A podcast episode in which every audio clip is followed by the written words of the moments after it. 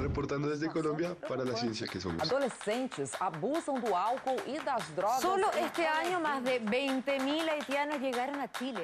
Reportando desde España para la ciencia que somos. La Dirección General de Divulgación de la Ciencia de la UNAM, el Instituto Latinoamericano de la Comunicación Educativa y Radio UNAM presentan La ciencia que somos. Iberoamérica al aire. Iberoamérica al aire.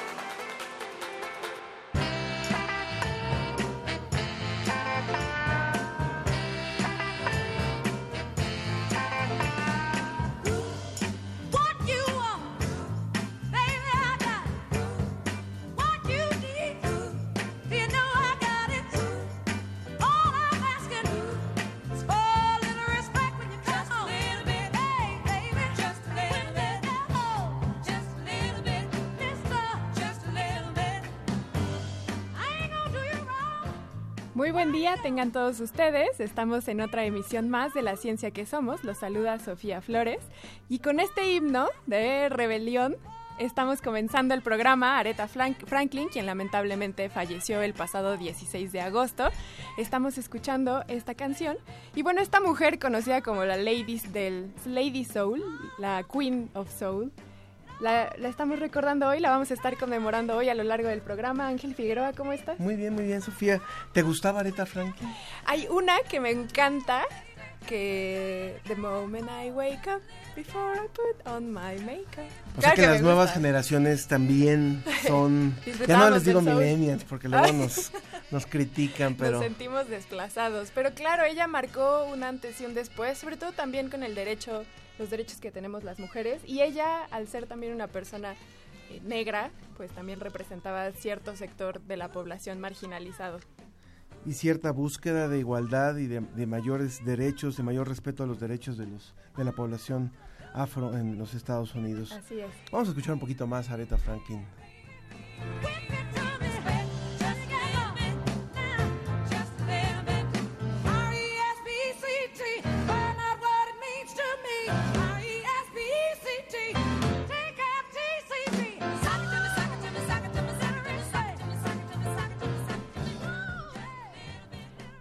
Recuerden que nos pueden contactar en nuestras redes sociales, Facebook, La Ciencia que Somos, Twitter, arroba Ciencia que Somos.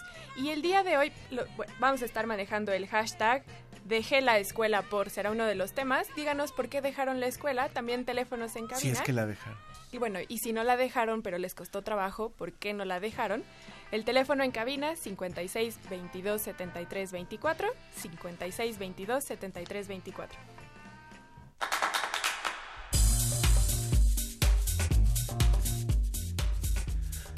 Como de costumbre, José Pichel de la Agencia Iberoamericana para la Difusión de la Ciencia y la Tecnología, DICIT desde España, nos hará su reporte con lo más relevante ocurrido en la semana.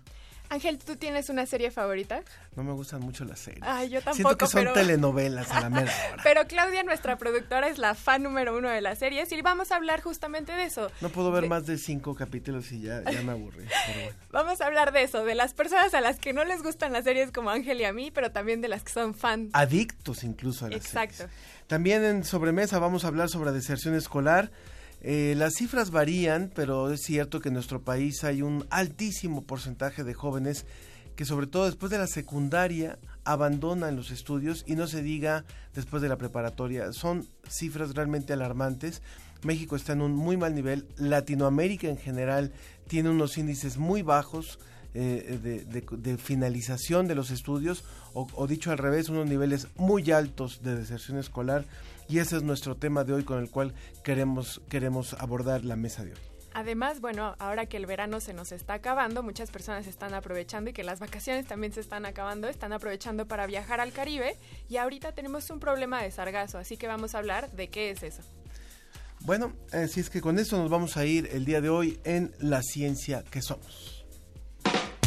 Reporte desde España, Agencia Iberoamericana para la Difusión de la Ciencia. Visit.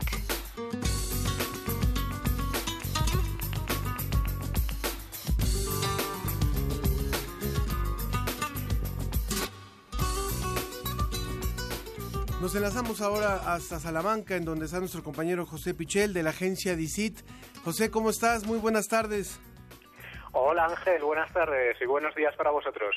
Estamos contentos de poderte escuchar en este final de semana con la información que han publicado por allá, por, por España, bueno, pero que en realidad abarca a, a muchos países de la región, a muchos países de Iberoamérica. ¿Qué tienes preparado para hoy, José? Pues mira, hoy eh, me gustaría que, habláramos de un tema que va mucho con esta época. Aquí en verano, en España, pues eh, se aprovecha para realizar excavaciones arqueológicas. Eh, se aprovecha esta época, eh, bueno, por varios motivos. Primero, por el buen tiempo que, que tenemos que permite realizar estos eh, trabajos al aire libre y también porque normalmente, bueno, pues se aprovecha el periódico, el, el periodo, periodo, perdón, no académico eh, para eh, bueno pues contar con voluntarios con estudiantes eh, para hacer este tipo de, de trabajos no Ah, y eh, bueno pues tenemos muchísimas excavaciones tanto arqueológicas como paleontológicas porque tenemos yacimientos con dinosaurios y eh, tenemos muchos yacimientos históricos de bueno pues todo tipo de épocas y de las civilizaciones que han pasado por aquí por la península ibérica. Pero desde luego creo que el gran proyecto eh, científico que tenemos en en materia de excavaciones aquí en España es Atapuerca, porque es un lugar clave para estudiar la evolución y probablemente en nuestra agencia en DICIT eh, el tema arqueológico más ampliamente tratado a lo largo de muchos años es este de, Atapuerca. Eh, es un lugar que está en, la provincia de Burgos y que eh, contiene algunos de los homínidos más antiguos de Europa. Eh, se han localizado hasta cinco especies distintas de homínidos eh, anteriores al, al, Homo sapiens y, eh, por ejemplo, tenemos el Homo antecesor que eh, nos remonta a 800.000 años atrás y se ha llegado a encontrar eh, restos de otra especie eh, de Homo todavía eh, por definir que tienen 1,2 millones de años de, de antigüedad.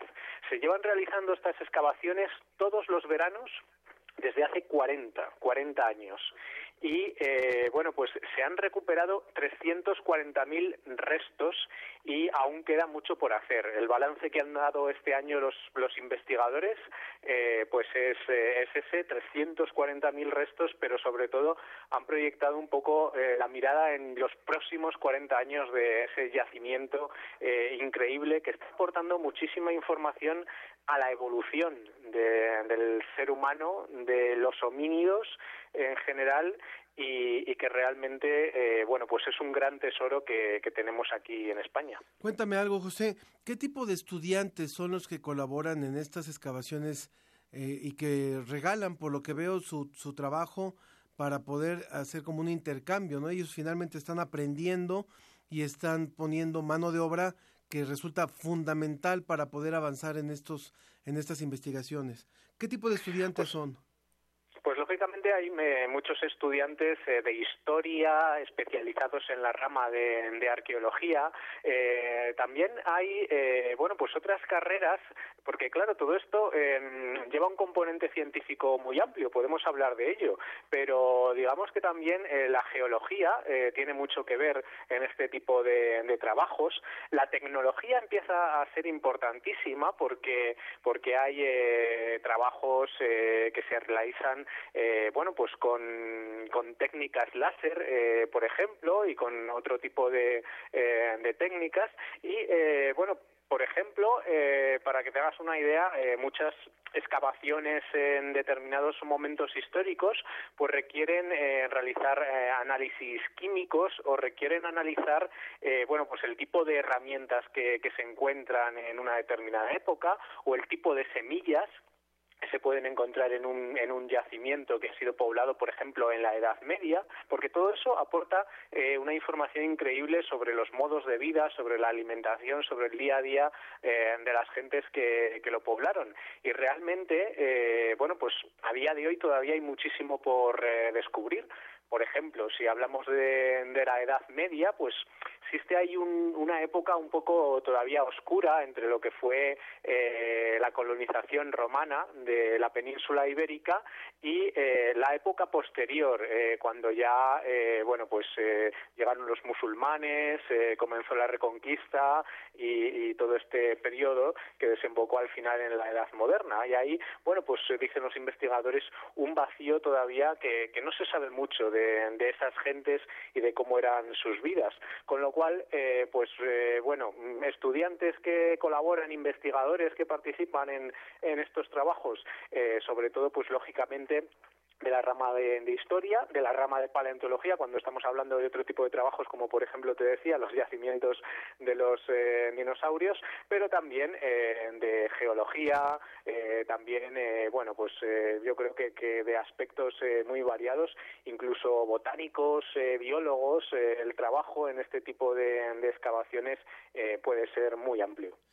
Qué bueno, qué bueno que se den este tipo de intercambios, insisto mucho porque finalmente en los países de América Latina, eh, la colaboración de los jóvenes durante el verano, algunos que prefieren dedicar su tiempo a, experimentar en algún laboratorio eh, en lugar de irse de vacaciones, ¿verdad? Este, y, que, realmente a partir de eso ellos avanzan porque finalmente eh, se involucran de una manera más, más activa en el proceso de investigación y por otro lado, pues las investigaciones y los laboratorios pueden también avanzar, puesto que, como decíamos, es mano de obra, son chicos que están aprendiendo, que están ávidos de aprender y colaboran en alguna investigación, van haciendo currículum también para su, su proceso de formación, ¿no? Lógicamente. Eh, además, hay muchísimos eh, arqueólogos españoles que eh, están trabajando en Latinoamérica, sobre todo desde hace unos años para acá. Eh, también eh, ha influido mucho la, la crisis económica que, que vivimos, eh, bueno, pues en todo el mundo, pero, pero aquí en Europa y en España especialmente. Bueno, pues este tipo de, trabajos aquí, digamos que en parte se, se han paralizado un poco, ahora se empiezan a, recuperar y entonces, pues mmm, digamos que ha habido muchísimos especialistas que se han trasladado a, América porque ahí tenéis eh, muchísimos tesoros por, eh, por descubrir. Eh, por ejemplo, hace pocos meses recuerdo que, que se publicaba que existe una ciudad maya bajo la selva de, de Guatemala que, que, bueno, de la que prácticamente no se conocía casi nada y en su momento podría haber estado habitada por miles y miles eh, de personas, ¿no? Y eso precisamente tiene que ver con lo que te comentaba antes eh, sobre el papel de las nuevas tecnologías, ya que, eh, bueno, pues los investigadores han podido eh, averiguar eh, la extensión que tendría y las construcciones que hay eh, bajo la selva gracias a la tecnología láser, eh, gracias a, sobrevolar eh, la zona en la que se encuentra y, eh, bueno, pues con tecnología láser ir averiguando lo que puede eh, haber ahí bajo esa capa verde que, que a simple vista eh, no podemos ver prácticamente nada. Entonces, bueno, yo creo que es muy importante toda esa colaboración, también eh, la, experiencia que, que puede eh, tener muchos investigadores eh, aquí y los estudiantes que, que se forman aquí y que, y que, bueno, se puede trasladar a ese enorme tesoro que tenéis ahí, sobre todo con las culturas eh, prehispánicas, eh, todavía por descubrir y que todavía nos tienen mucho que enseñar. José, pues no cabe duda porque realmente la, la paleontología, la arqueología son disciplinas súper apasionantes porque siempre es, es, la tierra la que nos empieza a hablar de lo que de lo que es el pasado y por eso es que vale la pena mucho esta investigación. Muchísimas gracias, José Pichel, de la Agencia Iberoamericana para la Difusión de la Ciencia y la Tecnología. Gracias por tu colaboración de este viernes y que tengas un excelente fin de semana. Gracias Ángel, pues eh, encantado como siempre, nos eh, escuchamos de nuevo el, el próximo día y feliz fin de semana para todos vosotros también. Muchas gracias a ti, José. Gracias a la agencia DICIT por la participación de esta semana. Vamos en el siguiente tema.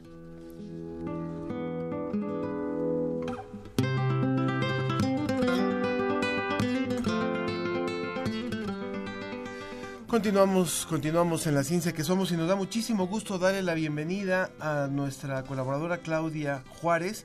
Ella coordina el portal de la portal Ciencia UNAM y ella es responsable del área de noticias de la Subdirección de Información de Divulgación de la Ciencia. ¿Cómo estás, Claudia? Hola, muy buenos días. Buenos días al público que nos escucha hoy. Ya oímos lo más importante que hay en DICIT o algunos de los temas importantes en la semana, pero tú nos vas a hablar también de lo que trae Ciencia UNAM. Así es, pues en Ciencia UNAM a lo largo de, de los próximos días pues estaremos publicando eh, algunos contenidos que resultan pues bastante curiosos o interesantes, sobre todo por la, las modas actuales. ¿A ustedes les gustan las series? ¿Han estado El- apegados a algunas de las series que se han estado publicitando Yo debo en de los confesar últimos que la única que, que ha aguantado Ajá. fue el cártel de los sapos.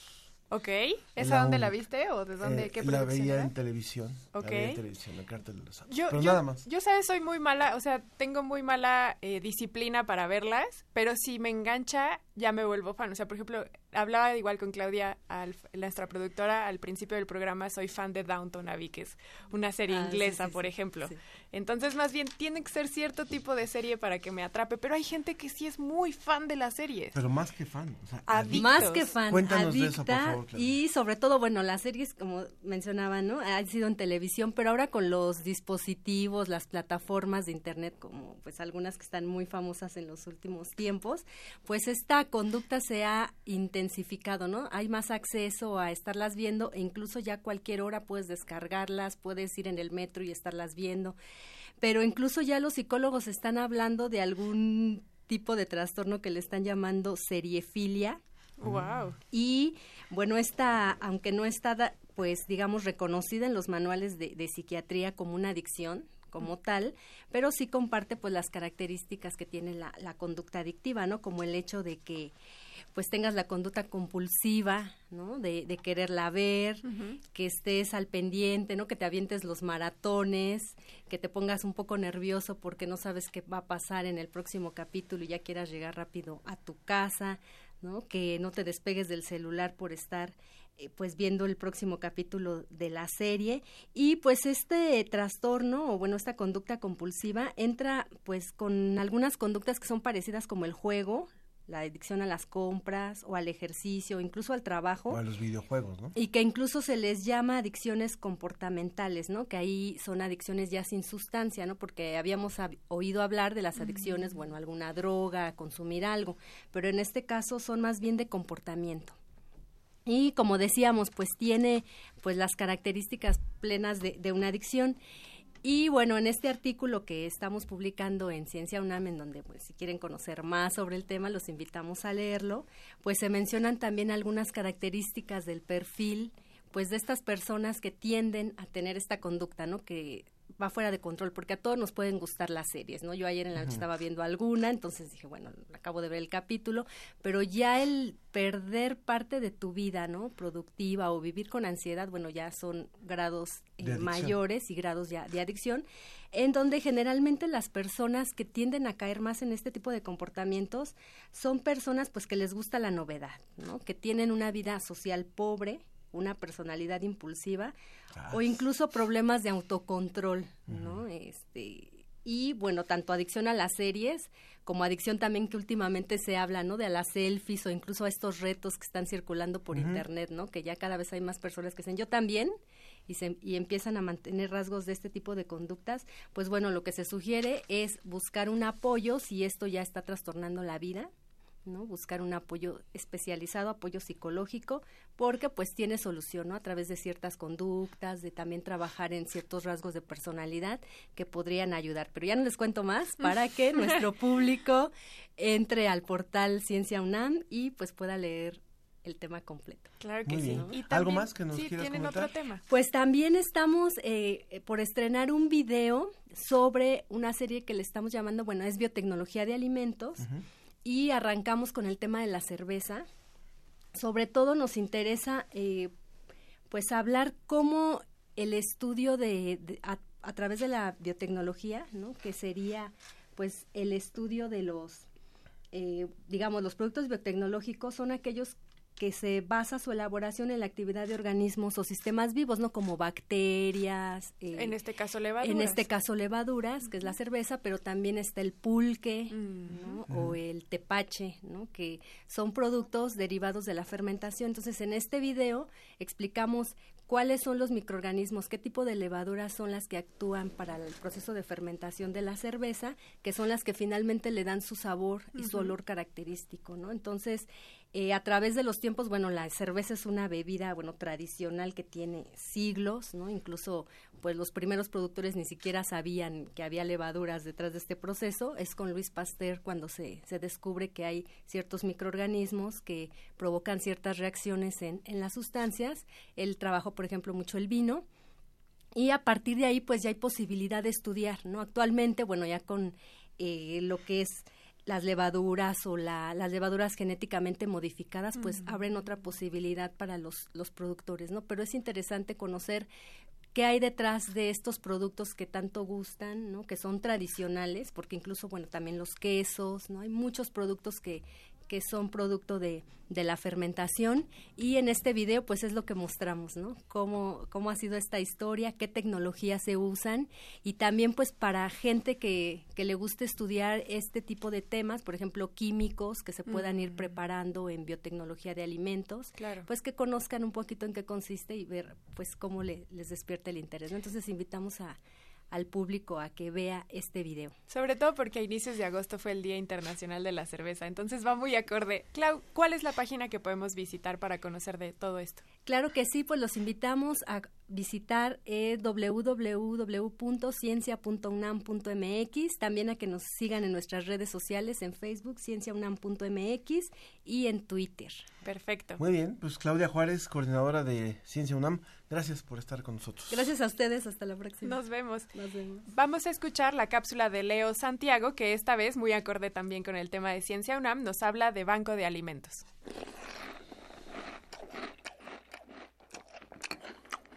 ¿Cuántas veces mientras mirabas el plato te dijeron tus papás la frase, cómete eso porque hay mucha gente muriendo de hambre como para que lo desperdicies? O algo así. Si pensaste que esa era solo una frase más de tus padres para obligarte a comer, te cuento que 800 millones de personas en el mundo sufren hambre cada año de acuerdo a la Organización de las Naciones Unidas para la Alimentación y la Agricultura, o sea, la FAO. Si te parece una cifra grande, ¿qué tal las 1.300 millones de toneladas de alimento que se pierden y desperdician anualmente en el mundo? Para enfrentar este problema, en 2016 se creó la Plataforma Técnica sobre Medición y Reducción de Alimento entre la FAO y el Instituto Internacional sobre Políticas Alimentarias. Así que primero se definieron conceptos pérdida de alimentos se refiere a la disminución de los comestibles en procesos de producción, post cosecha o procesamiento de la cadena alimentaria, en tanto que el desperdicio de alimentos se relaciona con lo que no se alcanza a vender. Para sacar provecho de los alimentos y erradicar las cifras de hambre es que se crearon los bancos de alimentos. En 1967, John Van Hengel fundó en Phoenix, Arizona, el primer banco de alimentos. Se trata de organizaciones que recolectan donativos de industrias alimenticias, empresas, supermercados, productores de alimentos de baja rotación, excedente o cuya fecha está cercana al vencimiento. Almacenan en periodos de consumo, clasifican y distribuyen en comunidades donde hay un alto índice de desnutrición. ¿A quién le llegan estos alimentos? Por ejemplo, la organización The Global Food Banking, con presencia en más de 20 países alrededor del mundo, distribuye alimentos a escuelas, enfermos de SIDA o en rehabilitación por consumo de sustancias, comedores comunitarios, guarderías de niños o albergues. La mayor parte de estos bancos de alimentos trabajan con donaciones y voluntarios. Sin embargo, como todo, el tema tiene su crítica. Por ejemplo, en España, estos bancos alimentarios son cuestionados por algunos porque se asegura que solo mantienen el status quo de las grandes empresas que deducen impuestos al momento de donar sus excedentes. La realidad es que para 2050 se necesitará 60% más de los alimentos que se producen hoy. Así que gobiernos, empresas y sociedad tendremos que asegurarnos de aprovechar lo que estamos perdiendo o desperdiciando.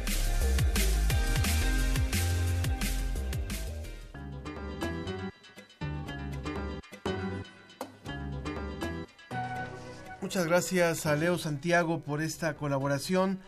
Eh, les recordamos que estamos transmitiendo en vivo a través de las frecuencias de Radio UNAM y que puede comunicarse con nosotros.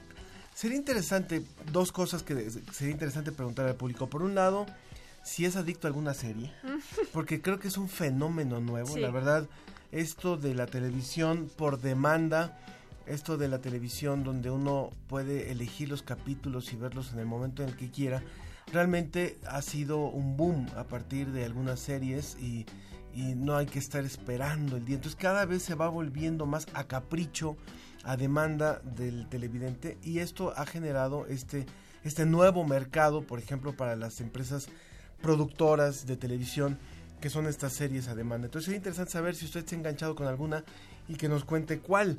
No todas tienen que ser tampoco, este, o sea, tampoco, tampoco es tan negativo porque hay algunas series que están muy bien trabajadas, las que tienen que ver, por ejemplo, con, con temas históricos, con temas de explicaciones sobre fenómenos sociales, lo que está pasando ahorita, por ejemplo, en Tebunam también sobre el 68, que ha resultado muy interesante. Entonces, que se llama Verano del 68, por cierto, vale, vale la pena. Creo que hoy hay capítulo, por cierto, hoy, eh, hoy viernes. Entonces, sería interesante que nos contara eso. Y la segunda es el tema de la mesa que vamos a empezar en un momento más después del corte, que es sobre deserción escolar. Entonces, si usted ha estado cercano a, un, a una persona que, por ejemplo, ha, decidido dejar la escuela, un chavo que ha decidido dejar la escuela, o usted mismo dijo, yo hasta aquí ya no pude más, ¿y por qué? Vamos a discutir sobre eso, sería muy interesante que comentara con nosotros.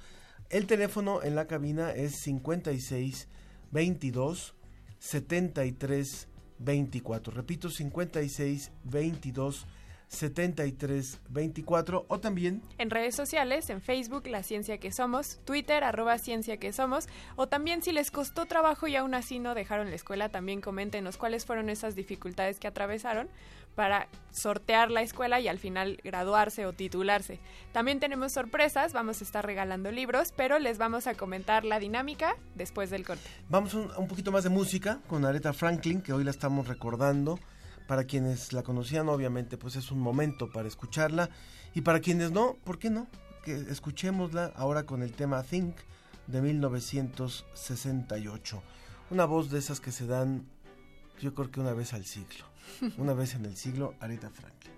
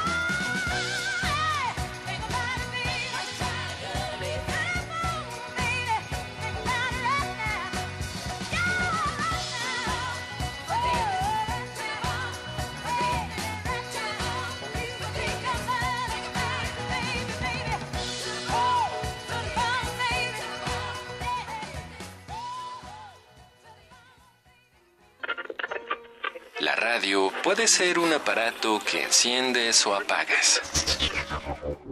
O puede ofrecer una plataforma cultural enteramente a tu disposición. Tú escoges. Ahora ya puedes descargar la aplicación móvil oficial de Radio UNAM en tu celular. Programación en vivo en AM y FM. Acceso al podcast de nuestros programas. Notificaciones de los eventos en la sala Julián Carrillo. Y la programación completa de Radio UNAM. Búscala como Radio UNAM Oficial desde Play Store para Android o en iTunes y App Store para iOS. Radio UNAM Oficial. Experiencia sonora de bolsillo.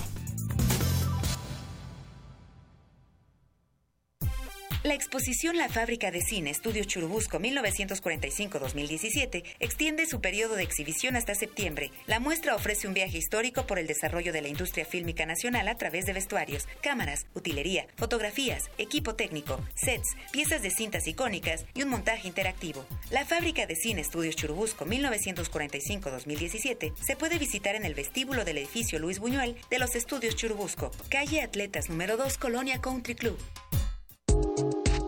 La psicología observa al ser humano, sus escenarios y comprende su diversidad. Adentrémonos en ella. Juntos hagamos Conciencia, Psicología y Sociedad. Un programa de análisis y reflexión con Berenice Camacho y las doctoras en psicología Tania Rocha y Mariana Gutiérrez. Todos los lunes a las 18 horas por el 96.1 de FM y su retransmisión los jueves a las 16 horas por el 860 de AM. Radio UNAM, Experiencia Sonora.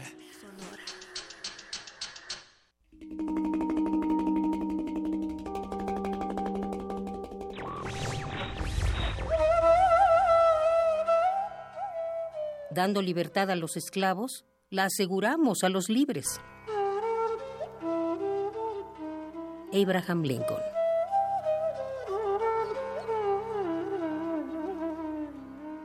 Radio UNAM. Continúa La ciencia que somos. Iberoamérica al aire. ¿Por qué dejaste la escuela? Pues dejé la escuela desde que era niño y de joven me metí a trabajar. He trabajado en muchos lugares y pues desde entonces no he regresado. Y la verdad estoy bien así, la escuela nunca me gustó. Dejé de estudiar a los 18 años porque salí embarazada. Pues mi familia no me apoyaba, lo que tuve que optar es por trabajar y costear ya casi casi las cosas del bebé y, las mías. Entonces sí fue muy difícil para mí seguir estudiando. Ah, pues yo creo que la verdad no me gustó porque cuando iba en la preparatoria, pues creo que nada más iba como a echarles madre y así. Ya debía muchas materias, ya, pues ya no le encontraba cómo pasarlas. Entonces yo creo que simplemente ya no me gustó seguir estudiando. Yo vivo en Oaxaca, pero tuve que ir para acá porque quería estudiar mi carrera y al final de cuentas, haciendo los exámenes, tuve pocas oportunidades para accesar. Hubo dificultades en realizar trámites y todo eso y dejar a mi familia ya, que bueno, somos nueve hermanos, también era muy difícil.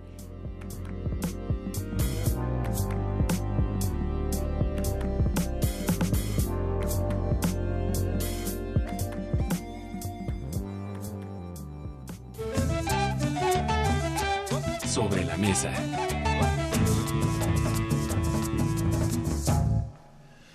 Estamos listos para iniciar nuestra mesa. Eh, saben muchos de ustedes que por lo menos en México, para quienes nos escuchan en México, pues ya el, lunes próximo inician las clases.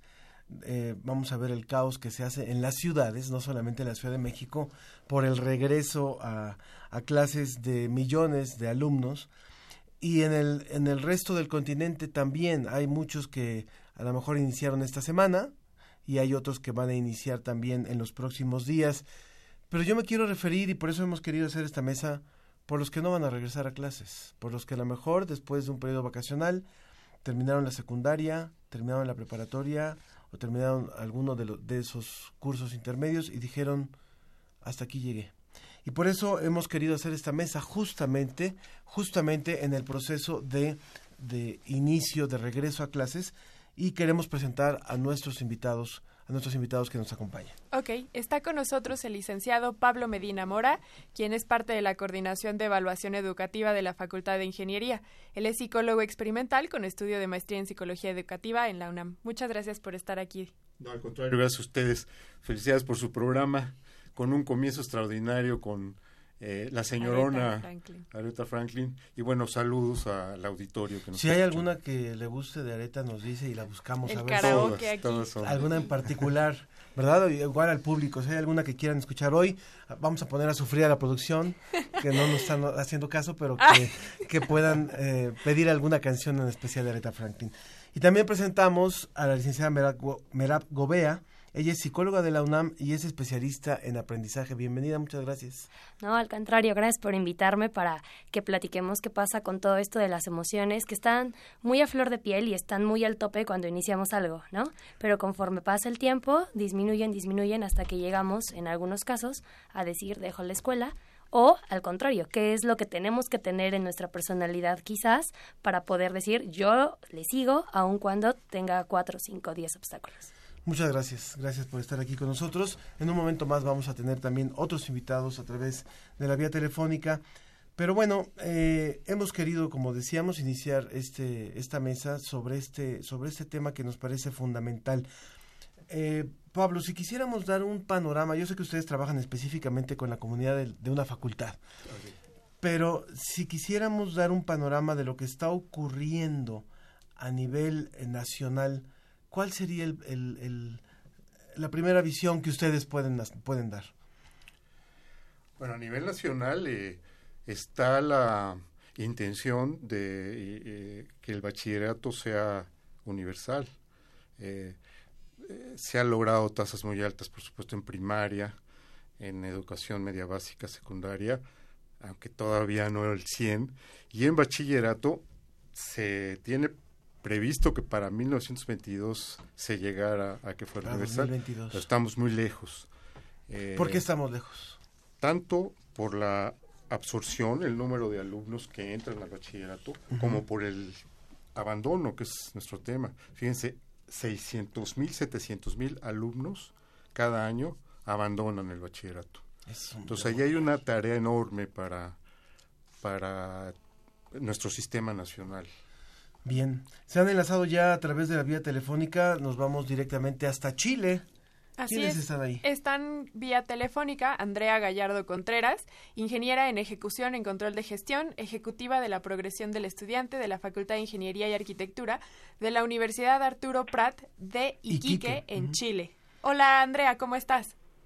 Bien, ¿cómo están ustedes también? Bien, muchas gracias, gracias por el enlace. Y también está con nosotros Alberto Martínez Quesada, él es ingeniero civil industrial, decano de la Facultad de Ingeniería y Arquitectura de la misma Universidad Arturo Prat eh, de Iquique, en Chile. Hola, Artur Alberto, ¿cómo estás? Muy bien, muchas gracias. Un placer estar con usted aquí compartiendo experiencias. Bienvenidos a ustedes también. Sería interesante conocer. Exactamente. Estábamos hablando del tema de la deserción escolar y el doctor, eh, el licenciado Pablo ah, daba una introducción de cuál es la situación en México. Quisiéramos conocer un poco de la perspectiva de Chile. ¿Cuál es la situación en el tema de la deserción escolar por allá con ustedes? A ver, eh, nosotros tenemos la mirada desde el punto de vista de la deserción de la educación superior, Sí, donde en particular nuestra... ¿Está con ecos? sí, pero se escucha bien. eh, lo escuchamos bien. Perfecto. Eh, desde el punto de vista de nuestra facultad, asumimos el desafío de, de, de, de tratar de mejorar esta, esta problemática que nosotros teníamos por ahí por el año 2010 ¿ya? Y, y un poquito antes. Por lo tanto, comenzamos a, hacer, a tomar una serie de medidas que nos permitieron ir mejorando y tratar de irnos acercando a lo que son las medias nacionales en estas temáticas. Ahora, en general, en el país también esto ha ido evolucionando por todo este tema de la, de la acreditación institucional y acreditación de carreras, que ha exigido, obviamente, mayores estándares a, a las diferentes carreras e instituciones. Sabemos en particular que Chile ha logrado en las últimas décadas, en las últimas, por lo menos los últimos 10, 12 años, un repunte importante o, o mejorar estos, estos niveles de finalización o de no deserción. ¿Qué nos podrías decir, Andrea? Bueno, aquí dentro del en Chile se han tomado hartas consideraciones con el tema de la deserción. Ajá. el- teníamos una deserción a nivel nacional en Chile de, un, de hace como cinco años atrás de un 25,4 y el año 2016 bajamos al 22,1 el tema de la deserción. Ajá. Eso es lo que más o menos podríamos ver. Ahí se han hecho altas actividades con respecto con todas las universidades para bajar estos estos indicadores. ¿Esto es a nivel eh, superior? Superior, a nivel de excelencia superior, sí. Han logrado revertir tres puntos porcentuales del índice de, de deserción. Sí. Bien, eh, Merab, entonces tú trabajas directamente con chicos que tienen justamente problemas de aprendizaje y que tienen problemas para enfrentarse a la, a la educación. ¿Cuáles son los puntos que identificas que son las constantes por las cuales un joven dice no puedo más? O un chico, un adolescente dice no puedo más. Voy a compartir una experiencia que ocurrió justamente en septiembre del año pasado, agosto del año pasado. Llega un chico a mi consultorio y me dice, Merab, es que ya presenté el examen para, ah, bueno, para la, la carrera de economía en la UNAM, Politécnico, Metro, y no me quedé en ninguno. Y es el primer fracaso que en verdad me está pegando, es el primer fracaso en mi vida. Es algo a lo que en verdad le invertí tiempo, esfuerzo, dedicación y no lo logré. Pero en verdad el lenguaje corporal del chico y sus palabras tenían todo que ver con alguien que no había logrado algo que se había propuesto. Y entonces me dijo, voy a entrar a trabajar a la empresa de mi papá y no voy a estudiar nada. Eso es lo que yo voy a hacer. Y el chico, 18 y 19 años. Y le dije, bueno, si tú tienes la oportunidad de trabajar con tu papá, regálame seis meses de tu vida. Regálame de aquí al próximo febrero, febrero de este año, que presentas tu examen y si no lo logramos, entonces ya puedes decidir entrarte y dedicarte a trabajar. Y en efecto, trabajamos y pasó su examen y ahora está estudiando en la Facultad de Economía de la UNAM. Y es un caso que me- en, lo, en lo particular me alegra haber contribuido de esa manera en su vida y cambiarle la vida al chico y está muy contento y me dice, Merab, hay un antes y un después de haberte conocido, ¿no? Pero me pregunto, ¿cuántos chicos en verdad se quedan con la primer, el primer escenario de haber puesto todo su empeño y haber realmente fracasado en algo que para ellos es crucial, que es su, pues, el estudio de su carrera? Entonces, yo considero que esta podría ser una variable a estudiar si quisiéramos saber qué es lo que está ocurriendo. Una variable a nivel personal. ¿Qué, es, qué habilidades tengo yo para enfrentar cuando no paso o cuando sí paso? Estoy motivado, tengo autoeficacia, tengo autorregulación, soy perseverante, qué me motiva, cómo me planteo los retos en mi vida. Creo que es una de todas las variables que pudiéramos considerar. Sí, lo que ya sabemos que se considera variables económicas, ¿no? Eh, variables familiares. Tengo hermanos, no tengo hermanos. Yo cuido de alguno de mis hermanos. Mis papás, perdón, mis papás pueden apoyarme. El contexto escolar también es Vamos a hablar de eso también. Me voy a permitir hacer un pequeño paréntesis para recordarle a la audiencia que estamos regalando cinco libros. En este tema, el título es Apréndetelo de la editorial Paidós. Son varios los autores y habla sobre la ciencia del aprendizaje exitoso. Vamos a regalar uno por redes, dos por redes sociales, uno por Twitter y otro por Facebook y tres vía telefónica. Les vamos a pedir que nos comenten exactamente del tema. Si ustedes dejaron la escuela o si no la dejaron pero les costó un trabajo importante, coméntelo en Facebook La Ciencia que Somos, Twitter arroba Ciencia que Somos y por teléfono 5622 7324 5622 7324. Ahora que hablábamos de esto, yo le quiero preguntar a Pablo, a mí me queda claro que estudiar y, eh, y tener una formación académica es relevante para la vida. Pero justamente ayer yo hablaba con mis colegas del trabajo y hablábamos de cómo muchas personas que están en el poder, en, al menos en México, no tienen al menos una licenciatura, ya no hablemos de la preparatoria o la secundaria. Y ellos discutían que a veces también es importante darle la oportunidad a las personas aunque no tengan una profesionalización. Y para mí era complicado entender por qué habría alguien ocupar un cargo sin tener al menos una licenciatura. ¿Por qué habría de ser importante que una persona tenga un título académico? Sí. eh, desde luego la apuesta es por la escuela, por los estudios. Eh, siempre o la mayoría de las veces es mejor eh, a los 25 años tener una carrera que no tenerla. Nueve de cada diez veces, digamos. Eh, no podemos creer en la escuela ingenuamente, pero hay que creer en ella y empujarla y siempre pensar en, en no solo retener, sino integrar, que se integren los jóvenes a la carrera y, y desarrollen una carrera exitosa, feliz. Pero siempre hay ese 1%, ¿eh? Es decir, tenemos eh, estos este, superestrellas que no terminaron carrera de la actualidad, como es Bill Gates, como es eh, Steve Jobs, Mark Zuck- Zuckerberg, los no, tres. Mark Zuckerberg sí tiene un título por Harvard. Tú, igual, este, eh, sí. eh, no tengo bien el dato.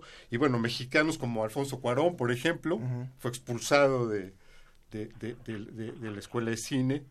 Este Einstein cuánto problema tuvo. Entonces, no, no es algo, hay que ver ese otro ángulo también, ¿sí? O sea, el abandono eh, puede llegar a ser deseable, por supuesto, en muchos casos, es inevitable en otros, es decir, hay múltiples eh, causas, pero sí, este, hay que apostar por la escuela, mm, como familiares de los chicos en, en todos los niveles, eh, inspirar en ellos el gusto por la escuela, la importancia de la escuela, eso ayuda mucho cuando las familias apoyan este. Y bueno, siguiendo con Mira. esta idea, eh, algo que, que también estaba pensando que es importante en, en el abandono escolar es que todo el mundo siempre enfoca el abandono al estudiante, pero nunca al maestro. ¿Qué, qué tipo de maestros estamos teniendo que están motivando a los chicos o están desmotivando a los chicos? Y yo me pregunto, ¿los maestros están preparados para enseñar las materias que enseñan? ¿Los chicos dejan la escuela si tienen dificultades en ciertas materias más que en otras? Creo que también es una variable importante a considerar porque de pronto todo me suena, es que el estudiante no tiene los recursos, es que el estudiante no tiene las ganas, es que el estudiante se embarazó, es que el estudiante cae en alguna droga, pero yo me pregunto, ¿estamos dándole tanta importancia al papel que juega el maestro? También decía el otro día, ¿no? Tú llegas a, bueno, salvo Finlandia, que es uno de los países donde se respeta la profesión del maestro y dicen, ay, es maestro, él es doctor, es ingeniero, es este, como una carrera donde pareciera ser que la sociedad mexicana desprestigia un poco el papel del maestro y los maestros somos los que estamos al final del día construyendo vidas, eh, construyendo intereses, acompañando a los niños. Yo me pregunto, ¿cuántas veces no cambiamos nuestro interés vocacional por el maestro que nos tocó? Claro. Así es. También en Chile, bueno, ustedes nos hablaban también del contexto que es más bien la deserción en niveles más avanzados. Y yo me pregunto si tendrá que ver también por la cuestión de que la educación, hay allí un problema entre la educación pública y la privada en, en niveles más altos por allá al sur del, del continente. Andrea o Alberto. Sí, sí, Alberto. claro. Mira, eh, efectivamente, yo, yo quería compartir un poco la experiencia que nosotros tuvimos.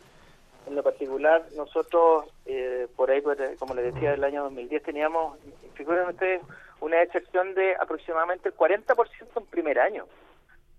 Y aumentaba un 10% al segundo y un 10% al tercero, es decir, ya al cabo del segundo, tercer año, más de la mitad de nuestros estudiantes había ido.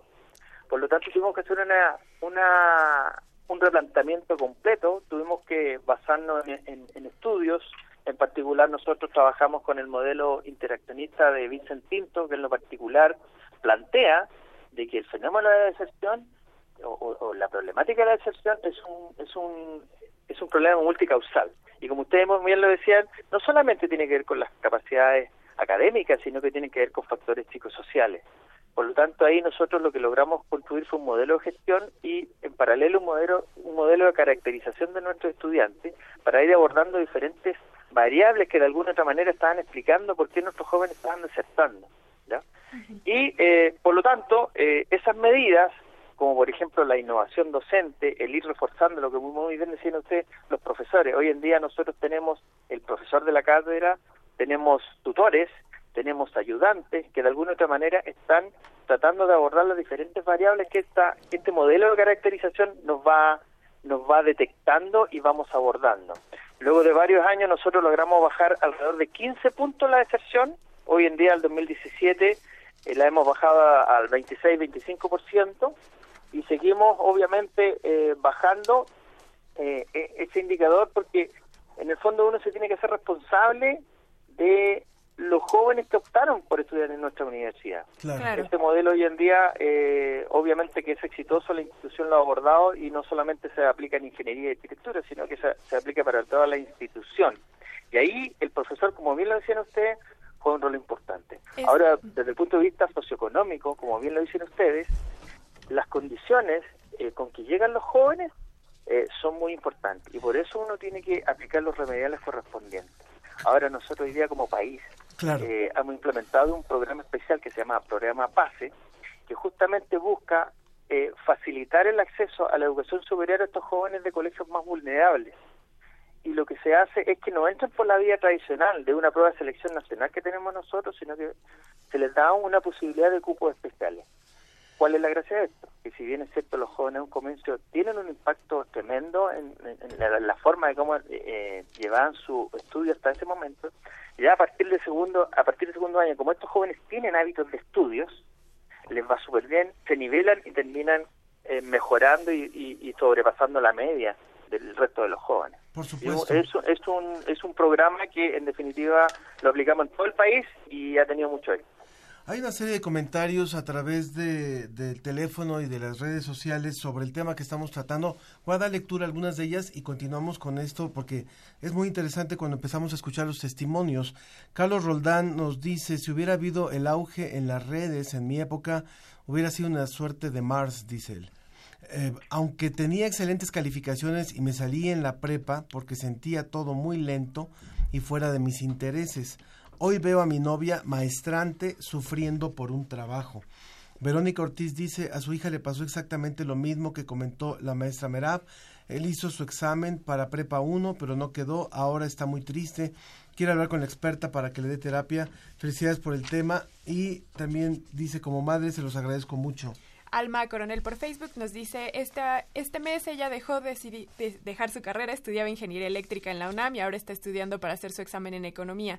Fueron varios factores y la verdad se siente, es muy difícil superar esta etapa. Enrique Nuño dice, él y su hermana dejaron la escuela por mala posición económica, hasta el DIF tuvo que intervenir, se sentía frustrado y muy triste. ¿Qué pasa? Y se los pregunto, eh, vamos a también a preguntarle a Andrea allá, ¿qué pasa con, con una sociedad que donde los chicos en lugar de estar eh, aprendiendo, están en la calle o están buscando una forma de ganarse la vida cuando la edad correspondería a estar aprendiendo? Andrea Gallardo. Lo que pasa es que aquí en, la- en Chile tenemos también el acceso a la gratuidad a las universidades. Este hace el año pasado, más o menos en 2017, empezó lo que es la gratuidad a las universidades.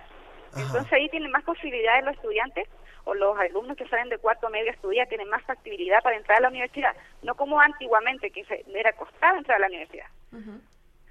Y entonces los niños ahora ellos pueden ingresar y elegir las carreras que ellos quieran. Antiguamente no se daba mucho eso, por eso igual a veces se baja el tema de la de la delincuencia, de todas esas cosas, porque los niños igual se ponen a estudiar. ¿Ustedes qué opinan? Pablo. Bueno, hay un modelo, en la más bien una representación social de que primero es la familia, luego la escuela, el trabajo y otra vez la familia. Mm. Y sin embargo, este, es muy limitado ese modelo. Este, nuestra sociedad es mucho, muy compleja, su dinámica este, ha ido variando. El, eh, la familia, ¿en qué momento empieza la, la juventud? Los 15 años, este, hay mm, mm, planteamientos que es desde los 12, este, sigue, ¿en qué momento termina? 25, 29, es decir, se ha extendido incluso el- la, la definición de, de juventud. Individuos que están viviendo en familia este, a los 30, 35. Luego está también la escuela, también se ha prolongado. Y entonces, ante esto hay una serie de, de- de, eh, asuntos transversales, como es la calle. La calle también es un lugar de aprendizaje, o como es Internet. En- a muchos niños lo que les falta es salir a la calle, precisamente. Entonces, una sociedad compleja, con una dinámica enorme, en donde la escuela tiene gran competencia y debemos ser cada vez mejores, precisamente para interesar, retener, integrar y obtener los mejores este, egresados. Ah, a mí me parece que de pronto escuchamos cifras y está bien, porque las cifras nos, nos dicen cómo están las cosas, nos describen por las causas de abandono, nos describen lo que está ocurriendo. Sin embargo, me parece que deberíamos crear como un modelo explicativo considerando como todas estas variables, porque no se pueden descartar, ¿no? Entonces, me pareciera ser que las personas como interesadas en la investigación del tema podrían tomar todas estas variables, la variable familiar, la variable social, la variable escolar, la variable personal, la ambiental, que justamente es la calle, ¿no? O sea, ¿es, es segura la zona en la que tú vives? ¿Es seguro caminar de tu casa a la escuela? ¿Es, eh, las instalaciones de tu colegio son buenas? Y entonces, el miércoles, platicando con con un chico que, que me ayudó, que de pronto estábamos comentando el tema y él es investigador, me decía, fíjate que hay un programa estadístico que se llama AMOS, que ese, ese programa lo que se trata es, una vez que tú haces una prueba donde tú es altamente confiable, la, la graficas. Y entonces empiezas como con estos diagramas a unir todas las variables y entonces lograr dar una explicación. Sería maravilloso poder decir, bueno, si tú cumples con la condición A, B y C, va a haber deserción escolar. Pero si cumples con la condición A, B y Z, tal vez no. Porque yo no creo que nada más sea una o la otra para poder entender por qué la gente deserta, por qué nuestros alumnos no están terminando sus ciclos, hay muchas variables que considerar. Creo que sería como muy arriesgado decir, ah, no, nada más por el factor económico, o ah, no, nada más por el factor personal. Disculpa, eh, yo, yo quisiera... Alberto. Alberto de, de Sí, Chile. Alberto. Alberto, venga. Quisiera, pa- para las personas que justamente están, hace- eh, están haciendo su comentario, yo estoy muy de acuerdo. Por eso yo le, le propuse a los, los interesados y apasionados de este tema y que consulten la li- literatura. Eh, Vincent Tinto, con su modelo interaccionista, explica los diferentes elementos que de alguna u otra manera van a influenciar en el éxito o abandono o el éxito de los jóvenes. ¿Ya? Eh, yo les quisiera contar una experiencia a raíz de lo que tú estabas mencionando recién. De- Dentro de las primeras las primeras caracterizaciones que hicimos a nuestros estudiantes había una variable que se llamaba la variable Alto Hospicio. Alto Hospicio es una comuna que tenemos cerca nosotros de Iquique, de nuestra ciudad, que es como una ciudad satélite que está a unos 20 minutos de acá. ¿ya?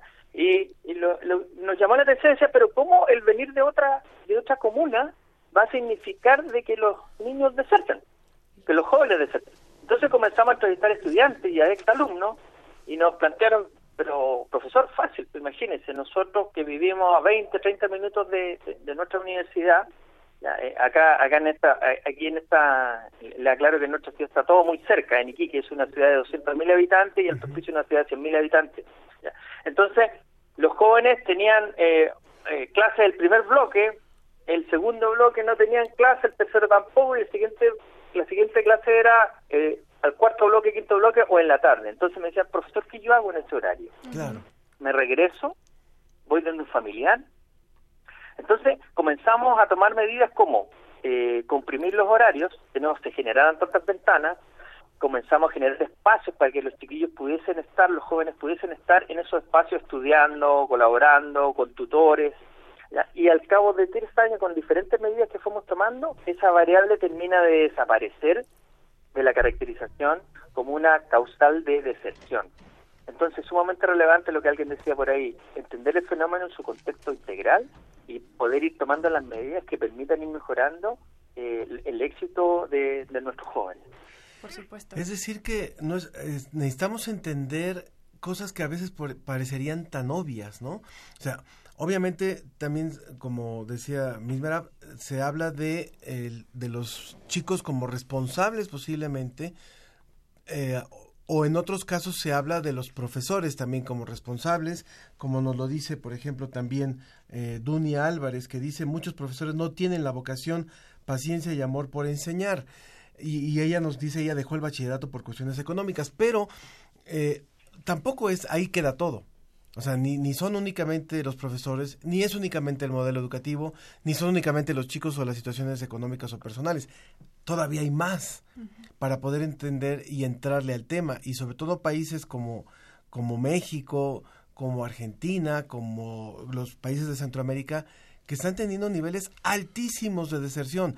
No queremos dar ahorita cifras porque porque es para este desmayar, desmayarnos todo el fin de semana, pero es cierto, y además hay, diferentes eh, eh, referentes y, y nu- nunca nos vamos a poner de acuerdo, pero ciertamente eh, se habla de una gran cantidad de chicos que inician la primaria, terminan la primaria, casi todos, y hacia el término de la secundaria estamos teniendo unos, unos declives brutales. ¿Qué hacer, Pablo? Cada caso es único, singular, irrepetible, en donde se agrupan eh, estas múltiples variables este, en diferentes cantidades. lo que hay que hacer es actuar eh, pronto y, directo. Es decir, primero, primero que nada es conocer a los jóvenes desde que entran, eh, tener eh, su, su perfil en varios aspectos e interactuar con ellos vía atención tutoral y vía el profesor también. Nosotros tenemos una experiencia muy interesante en la Facultad de Ingeniería de trabajar en equipo desde el primer semestre, tutores, profesores, dando seguimiento a los estudiantes, de manera tal que tenemos indicadores prontos de los casos en donde hoy están y a lo mejor mañana no. De esta manera, eh, antes de que llegue ese mañana, este, podemos eh, actuar. Actuar eh, es un poco como, como el suicidio. Cuando empieza a haber signos de que puede abandonar, hay que actuar sin pensar. No es tan dramático como el suicidio, pero así hay que hacer. Y este trabajo en equipo precisamente es lo que permite. Está empezando a ausentarse, está teniendo calificaciones bajas en el parcial, y entonces, de manera conjunta, profesores, tutores, abordamos el, el asunto con el chico. Dunia también nos decía que ahora está haciendo el bachillerato en línea y que ayer fue su primera clase. Así que Muchas le enviamos un, felicidades. un saludo muy, muy fuerte. Ya también para ir cerrando, yo de todo lo que hemos hablado y que en otras mesas también hemos tenido el tema de la escolaridad y que hemos visto que también a veces los modelos educativos no están funcionando. Eh, allá ustedes en Chile, a Andrea, le quisiera yo preguntar, ¿no será también, ahorita Latinoamérica tiene su volumen más grande de jóvenes? ¿No sería también una idea buena el pensar que estos jóvenes podríamos aportar a las economías de nuestro país mientras nos enfocamos en estudiar? Es decir, trabajar y estudiar. Tal vez probablemente sea una cuestión de paradigma que tengamos que cambiar en este modelo que explicaba Pablo, de que pensamos en la familia, luego la escuela, el trabajo y otra vez la familia. ¿Por qué no cambiar este paradigma y pensar que probablemente podríamos cambiar el orden o combinar las etapas de vida? Aquí en Chile casi todos los estudiantes trabajan y estudian. Por eso hicimos un, tra- un, un traspaso, lo que lo contaba el decano, de los horarios. Cambiarlos y acomodarlos para que ellos pudieran trabajar también, porque todos tienen casi igual familia. Claro. Y también tenemos, además tenemos el estudio de plan trabajador, que lo hacemos a los, a los, a los, a los ya profesionales que sacan una carrera y, y quieren sacar una ingeniería y estudian los puros fines de semana. O sea que con eso realmente los está... técnicos también y los car- las carreras de ingeniería en ejecución para sacar una carrera de ingeniería civil industrial. Claro. Claro, y así En este también van caso de la haciendo... facultad de nosotros. Claro, y así van haciendo experiencia, que también a veces uno se enfrenta que cuando contrata a chicos no traen experiencia y es difícil también luego insertarlos a la vida laboral, ¿no? Ya no hablemos de los problemas para acabar una carrera, Claro. sino ya luego para encontrar un trabajo es complicado. Repito el teléfono en cabina 5622-7324. Qué bueno que nos llamó Eduardo Arterí. Él es profesor y él tiene otra visión también. Está eh, hablando en defensa de los profesores, me parece muy importante lo que dice. El factor económico es muy importante. Los chicos ahora son hijos de familia, ya muy grandotes, casi de 30 años. En tiempos pasados, a los 18 y 19, ya estabas manteniendo una familia pero con una carrera. Ahora los chicos retardan sus obligaciones y se dan el lujo de abandonar la escuela porque les aburre. Los profesores vamos a enseñar, no a entretener. No somos payasos de la televisión para entretenerlos. ¿Qué tienen que decir al respecto? No, pues hay, Pablo. hay que hacer interesante a- a- al, auditorio, en este caso al alumno. Eh, eso es, es, par- es, es corresponsabilidad de profesor y alumno, el interés, la... La, La el- curiosidad. desde luego. Yo, la certeza de estar allí Sí. en la escuela. Sí, hay mucha rigidez en la escuela y por parte de los profesores. también. Alguna Mira, vez escuché una frase que decía, un buen circo es aquel que tiene un poco de todo para todos. ¿No? O sea, o sea, ¿a qué me refiero? Que a lo mejor un buen profesor es aquel que puede ser divertido cuando puede enseñar el tema que es divertido, pero podemos hacer un resumen en el tema que nos da para el resumen, o podemos, no sé, a lo mejor hacer una práctica y ir a escenarios reales cuando el tema nos lo permite. O sea, a lo que yo me refiero es, no todo el tiempo tenemos que ser jijiji, jajaja. A veces te- tenemos que ponernos serios, pero tampoco todo el tiempo podemos ponernos súper serios. Y es como justamente en donde entra tu papel como maestro de decir, hoy sí, hoy no. Y eso no quita que hay que exigirles. Claro. Ahí está, ahí está. La, Era- la mejor educación es cuando el propio alumno se autoexige. Y para eso este, hay que exigirles Y y, le exige- y- y alto. Y también le exige a los profesores. Yo, uno de mis mejores amigos está estudiando ciencias de la computación en la UNAM y él estaba mucho más capacitado que sus profesores y por eso dejó la universidad, porque la universidad ya no tenía nada que darle y ahorita es un gran empresario que sobrepasó a sus profesores, también porque los profesores no toman esta responsabilidad de estar actualizados. María Elena Orti- Ortiz nos dice que es mamá y profesora, nos felicita por el tema, dice que en una hora es imposible agotar tan importante tema para nuestros países, que hay muchos factores y que cada familia, cada alumno y cla- cada clase es una historia. Y Guadalupe Morales por Face- Facebook nos le pregunta a Alberto si nos podría repetir el autor, el autor que recomienda. Y su comentario final, tu comentario final, Alberto, por favor. Ok, eh, eh, sí, el autor es Vincent Tinto y tiene su modelo interaccionista. ¿ya? Eh, sí, yo quisiera, eh, bueno, agradecer el contacto. Creo que es sumamente importante dejar de relevancia que el, más que un artista, eh, el, el- el profesor eh, es sumamente relevante en este en este proceso. Aquí la innovación docente, desde cómo se entrega el contenido hasta cómo se evalúa, requiere un mayor esfuerzo. Yo todo estos esfuerzos que, que hemos, todos estos logros que hemos alcanzado como facultad, yo se lo agradezco principalmente a los académicos que reciben a nuestros estudiantes por primera vez, porque el tiempo de dedicación, la pasión, el corazón que le ponen para poder adaptarse a, las a diferentes modalidades de enseñanza-aprendizaje es lo que ha permitido generar estos logros. Los jóvenes de hoy son muy tecnológicos, muy fácilmente se pueden distraer, están con su celular, con su tablet, están conectados permanentemente, están validando si lo que está diciendo el profesor es verdad o no Sí. es así, o si existe otra opinión. Por lo tanto, esto conlleva un esfuerzo, como le decía alguien por ahí, eh, muy grande de parte de los académicos, de los profesores, para poder encantar a nuestros jóvenes.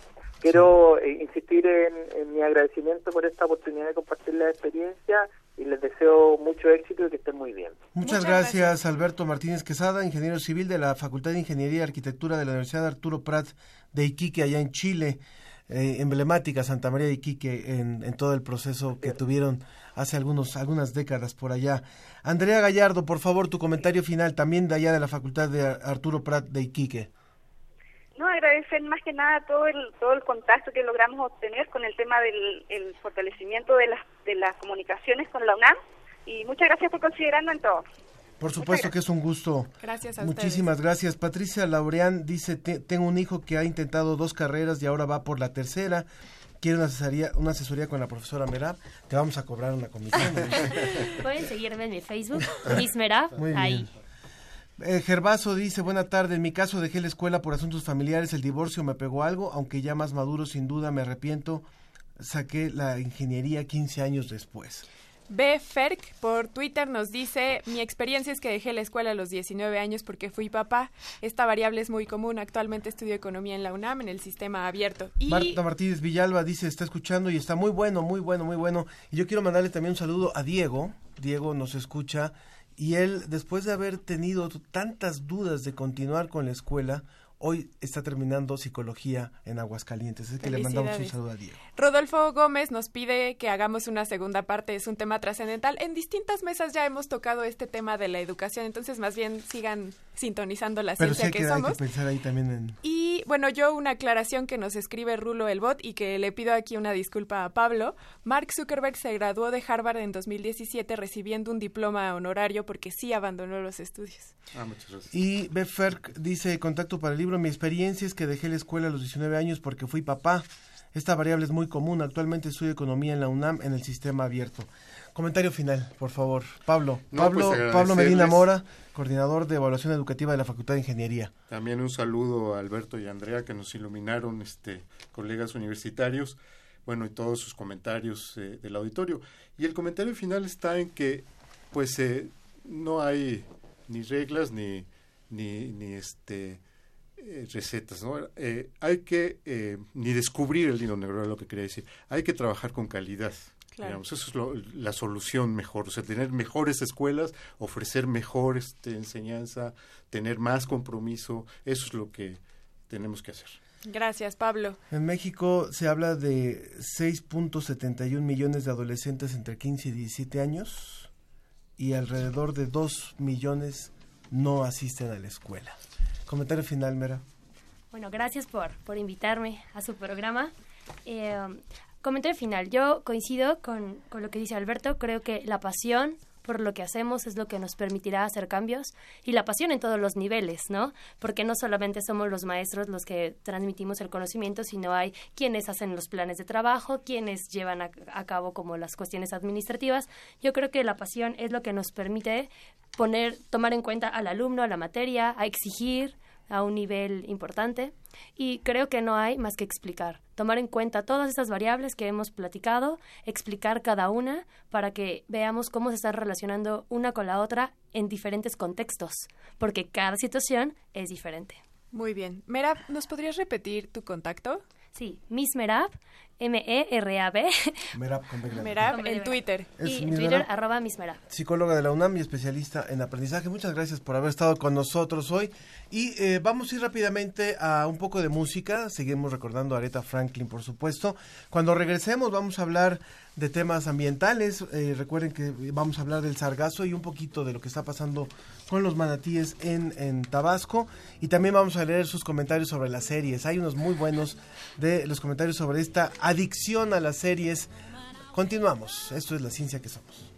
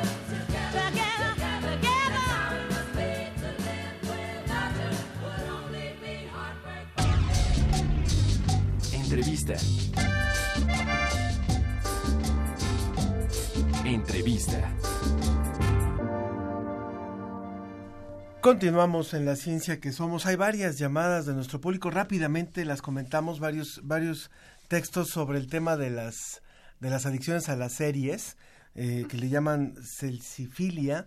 ¿O ¿No? ¿Cómo No, era seriefilia. Seriefilia. seriefilia. También la UNAM publicó algo sobre esto. Eh, Martín Verduzco nos dice, no puedo despegarme de mi televisión o celular, duermo hasta muy tarde viendo series, no rindo en todo el día, pero es muy cómodo estar en tu camita calientito y en 10 segundos empieza el siguiente capítulo. Hemos cam- cambiado mucho nuestras costumbres a partir de la tecnología. Hilda San Román nos dice, eh, nos recomienda el programa El Zorro y el Erizo de Argentina. En México lo pueden ver en el podcast del Diario Nacional de Argentina.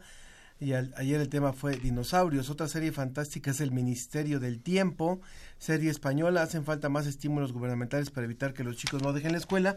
Y ella misma dice lo que falta es despertar verdaderas vocaciones. Las universidades o escuela debe enamorar al alumno. Hay que encontrarlos, despertar las verdaderas vocaciones. Rocío García dice que es adicta a las series, pero su marido al fútbol. Hay domingos o fines de semana completos que no salen o que sale sola porque él no se puede perder ni un partido de fútbol. Creo que esos síntomas sí son patológicos, sobre Bueno. todo si no le va a los Pumas. Y Luis nos manda un meme, dice, tras el éxito de La Casa de Papel y La Casa de las Flores, confirma la primera temporada de La Casa de Toño.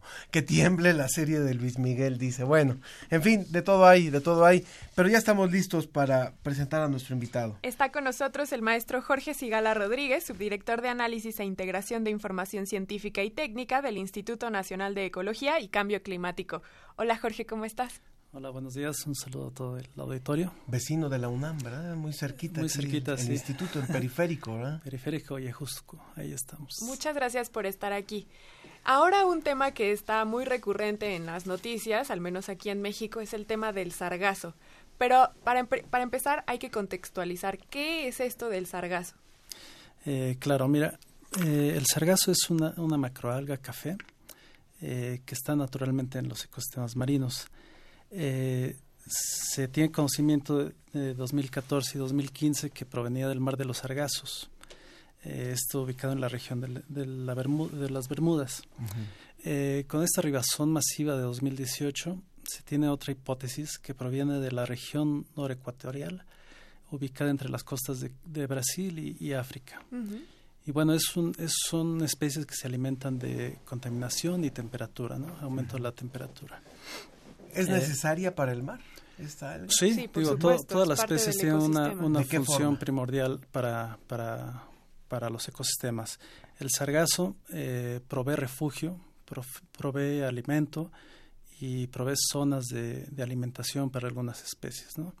Esto se da de manera natural en, en el océano. Pero esta función la cumplen en el lugar al que pertenecen, en el nicho ecológico al que pertenecen. Sin embargo, cuando salen de las regiones donde viven es cuando es un problema ambiental. Exacto, y es lo que estamos viendo ahora con estas arribazones masivas que se, que se mueven a través de corrientes y por, y por oleaje y, y viento, ¿no? Eh, bueno, lo que podemos eh, resaltar de esta arribazón masiva es que no se había, no se había eh, tenido en, en años anteriores. Habíamos tenido una arribazón masiva entre 2014 y 2015, pero esta de 2018 ya duplicó o triplicó la cantidad que recibimos en, en años pasados. Y este fenómeno eh, es asociado a, a la contaminación en, en el océano, al aumento de la temperatura y, por supuesto, a- al cambio climático. ¿no? ¿En qué afecta el que tengamos sargazo en las costas, al menos del Caribe? Claro. Eh, mira, tiene impactos económicos muy importantes en el sector turístico y también a los prestadores de servicios en, en la región del Caribe. Tiene impactos ecológicos para muchas especies en playas y dunas costeras, en arrecifes y pastos marinos.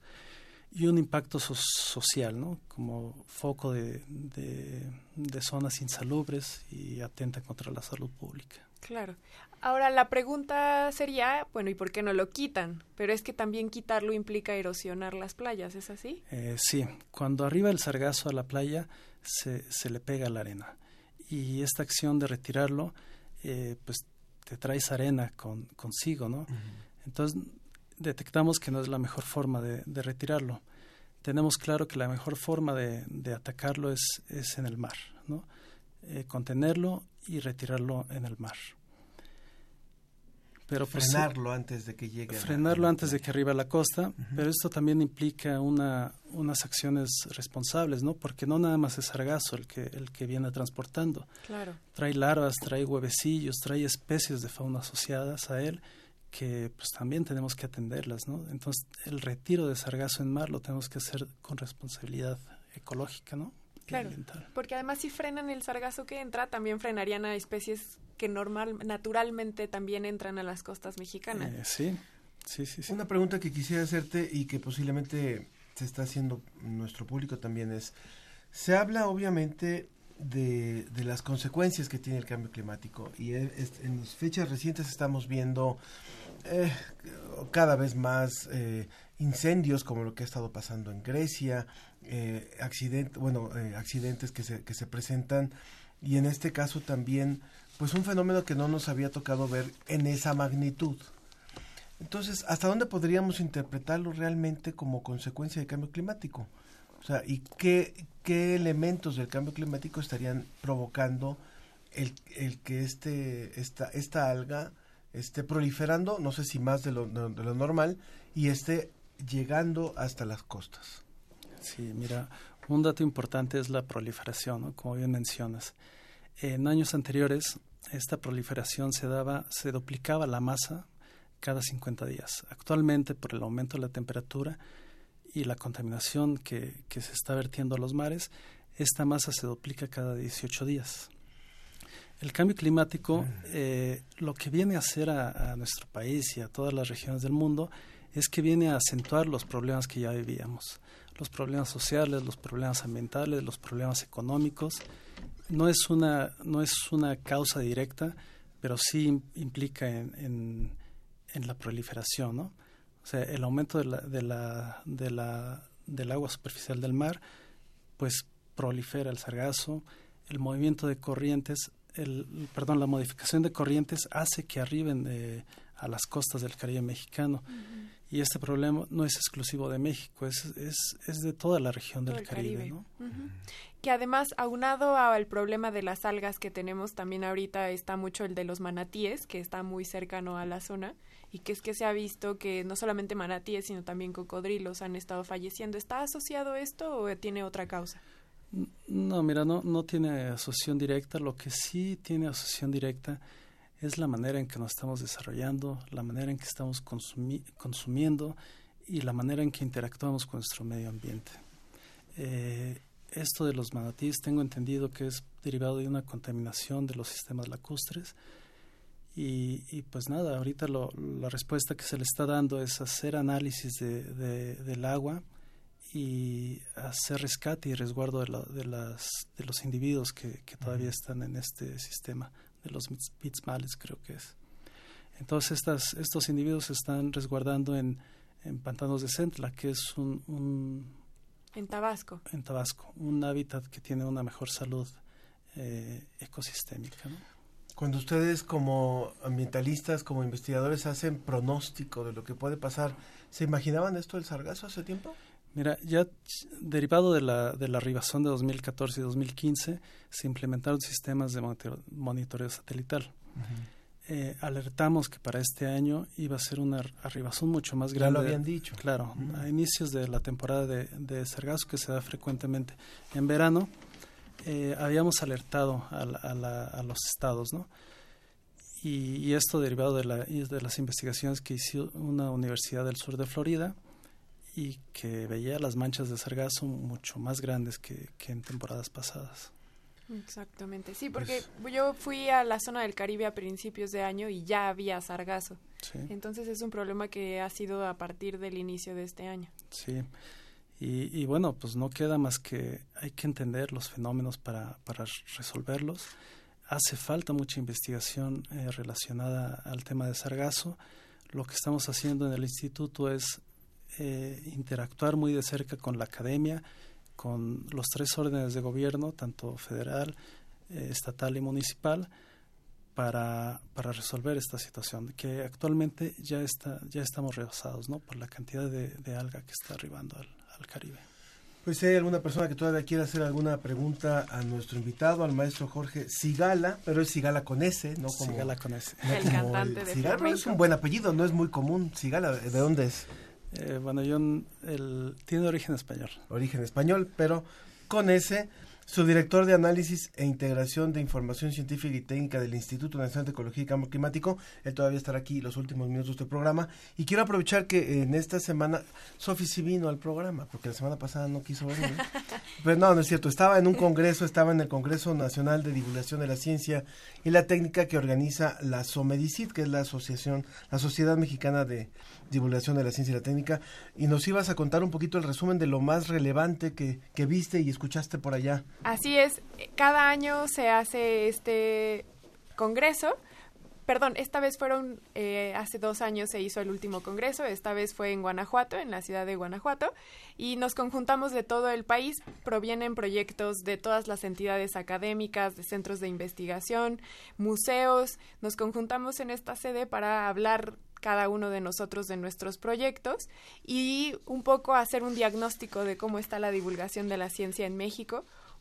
Yo pude ser capaz de ver proyectos que venían de Ensenada, Baja California, proyectos que venían del sur del país también, de las costas, del centro, obviamente, y compartir experiencias, retroalimentarnos. Uno que me llamó, por ejemplo, hablando del ambiente, es el que está desarrollando el Museo de Economía aquí en la Ciudad de México, que tiene que ver con fenómenos naturales y cómo los humanos nos enfrentamos a ellos y entre ellos toman en cuenta el cambio climático.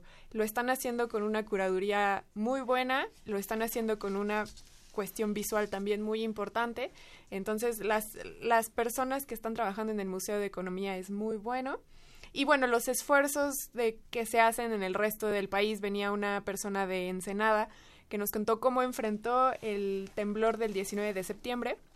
Ellos allá en el norte del país no lo sienten, pero hay riesgo de tsunamis y la población empieza a alertarse, contactan al centro eh, de Ensenada que tiene que ver con geología y empiezan a cuestionarlos si va a haber un tsunami, si ellos corren riesgo de que también ellos por estar en la falla de San Andrés les puede pegar de alguna manera. Nos contaron las experiencias de cómo afrontaron la crisis y en realidad fue eso, fue un intercambio entre pares, conocer proyectos, conocer a qué problemas se enfrentan ellos al comunicar ciencia, qué son los, cuáles son los temas que la gente quiere conocer también de divulgación y nada, armar más bien una red de trabajo. Nosotros por nuestra parte fuimos a presentar un proyecto transmedia que lo pueden encontrar Del en la tele. ¿no? El- exactamente, el Instituto Nacional de Medicina Genómica, el doctor Gecko. Lo que hacemos es comunicar temas que tienen que ver con genética, genómica. Y es eso, es más presentar para obtener retroalimentación, que los colegas nos digan cuáles han sido sus experiencias y que nos puedan dar apoyo en el sentido de la colaboración, pero también de la difusión. Pues ha sido una buena experiencia. Es eh, este congreso anual, bueno, anual o se hace desde hace 22 Exacto, esta, esta fue la 22, o sea, la vigésimo segunda edición, perdón. del Congreso Nacional de Divulgación de la Exactamente, Ciencia. exactamente. Hace dos años fue la 21, supongo que lo, no sé si es cada dos años o cada año, pero al menos hace dos años fue la 21 y esta vez la 22. Y esta vez en Guanajuato y, y la pasamos muy bien. Muy bien, pues muchísimas gracias por, por esto y también queremos aprovechar para eh, leer algunos de los últimos comentarios que tenemos sobre la mesa, Eh, volviendo sobre to- todavía sobre el tema de la, de la educación y del abandono escolar, dice Horacio Pórtico por Face, que me da muchísimo gusto la respuesta que hemos tenido hoy. A veces este, nos, nos dejan muy solitos. Yo quiero decirle al público que, que nos hace muy, muy, muy feliz que participen con nosotros porque así juntos hacemos este programa. Dice, dejé la escuela como cursada, la, la carrera nunca me titulé y no le encontré mucho sentido al título de licenciado. Solo quiero producir dinero, bienes o servicios. Creo que en el fondo el tema es más, eh, sí, ciertamente más allá de los títulos, que ese sería otro, otro caso, es el aprendizaje, es el conocer, es el- Claro. es, el, descubrirse uno mismo frente, al, frente a lo muchísimo que desconocemos. Y ¿no? formar más bien una conciencia que esté enfocada en el modelo educativo que tenemos. Eh, ¿Tú quieres decir algo, Jorge? Eh, bueno, eh, nada más destacar la, la labor esta de divulgación científica que para nosotros en el instituto es muy importante. De hecho, ahorita que lo mencionaba, estamos trabajando muy de, de la mano con el Museo Interactivo de Economía, con el MIDE, en donde este año, eh, a mediados de septiembre, eh, haremos un evento muy grande que es el tercer encuentro nacional de respuestas al cambio climático, al cual por supuesto están invitados. ¿no? Es la exposición itiner bueno, eh, temporal que van a tener. Exacto. Esa fue justo la que fueron a presentar. Es una gran exhibición. Sí, Muy sí, bien sí. trabajada. Y Felicidades. lo que tratamos es que proveer este conocimiento a, a la sociedad, ¿no? O sea, es el primer paso que tenemos que, Claro. que hacer, ¿no? Muy bien. Y Roberto final- Arteaga dice, leí que los chinos, que a todo le ven negocio, van a venir por el sargazo para hacer textiles o como alimento para peces. ¿Es ¿Será? verdad? Eh, mira, se está investigando el, el uso, eh, se está planteando la posibilidad de industrializar el sargazo para producir, far- eh, para usarlo en la industria farmacéutica, en la industria de cosméticos, en la industria alimenticia. No sabemos todavía cuál es el uso y disposición final del sargazo, pero es una posibilidad ¿no? que hay que investigar. Justamente Hilda de Man, San nos- Román. San Román, perdón, nos pregunta si se puede cosechar el sargazo. Eh, bueno, se puede cosechar y se está cosechando por sí solo en mar. ¿no? bueno, se está cosechando eh, en el mar para darle una aplicación. ¿no? ¿Y comer, ingerir, se puede ingerir? Eh, el problema es que es- el sargazo que está arribando contiene muchos metales pesados y, Entonces no se lo y- y coman. grandes cantidades de, de contaminantes. ¿Y fuera, fuera del Caribe está afectando alguna otra parte del continente? Sí, bueno, tenemos conocimiento de que está arribando también a las costas de Brasil, a las costas de África, pero el mayor impacto está arribando a las costas del, del Caribe. Muchísimas gracias, maestro Jorge Sigala Rodríguez, por haber estado aquí con nosotros hablándonos desde el INEC sobre el sargazo. Muchas gracias a ustedes. Gracias. Les menciono los ganadores del libro, Enrique Nuño, Verónica Ortiz Herrera, Dunia Álvarez. Ellos por teléfono son acreedores de los libros. B. Ferg y Edwin Abel son acreedores de los libros a través de redes sociales. Nos vamos. Muy bien, pues muchísimas gracias a todos los que hicieron posible este programa. Hoy muy en especial al público que estuvo muy participativo. De, de repente sentimos que le estábamos, este, que, que, que, le- que no, no nos están escuchando, pero sí nos están escuchando y están participando. Por supuesto a Susana Trejo, Janet Silva en la producción, Ciania Velázquez y Alexis Durán como asistente de producción. En la operación técnica, Ricardo Pacheco, Arturo González y Andrés Ramírez. Y también en la producción general Claudia Ogesto. ¿Qué les parece si nos vamos con un poquito de música de Aretha Franklin? ¿Sí? Para seguirla recordando. ¿A ti te gusta Aretha Franklin? Muy bien. pues vámonos con un poco más de ella y que tenga un excelente, excelente fin de semana. Nos vemos en la próxima edición de La Ciencia que somos. Sofía Flores, Ángel Figueroa, nos despedimos. Hasta luego. Adiós.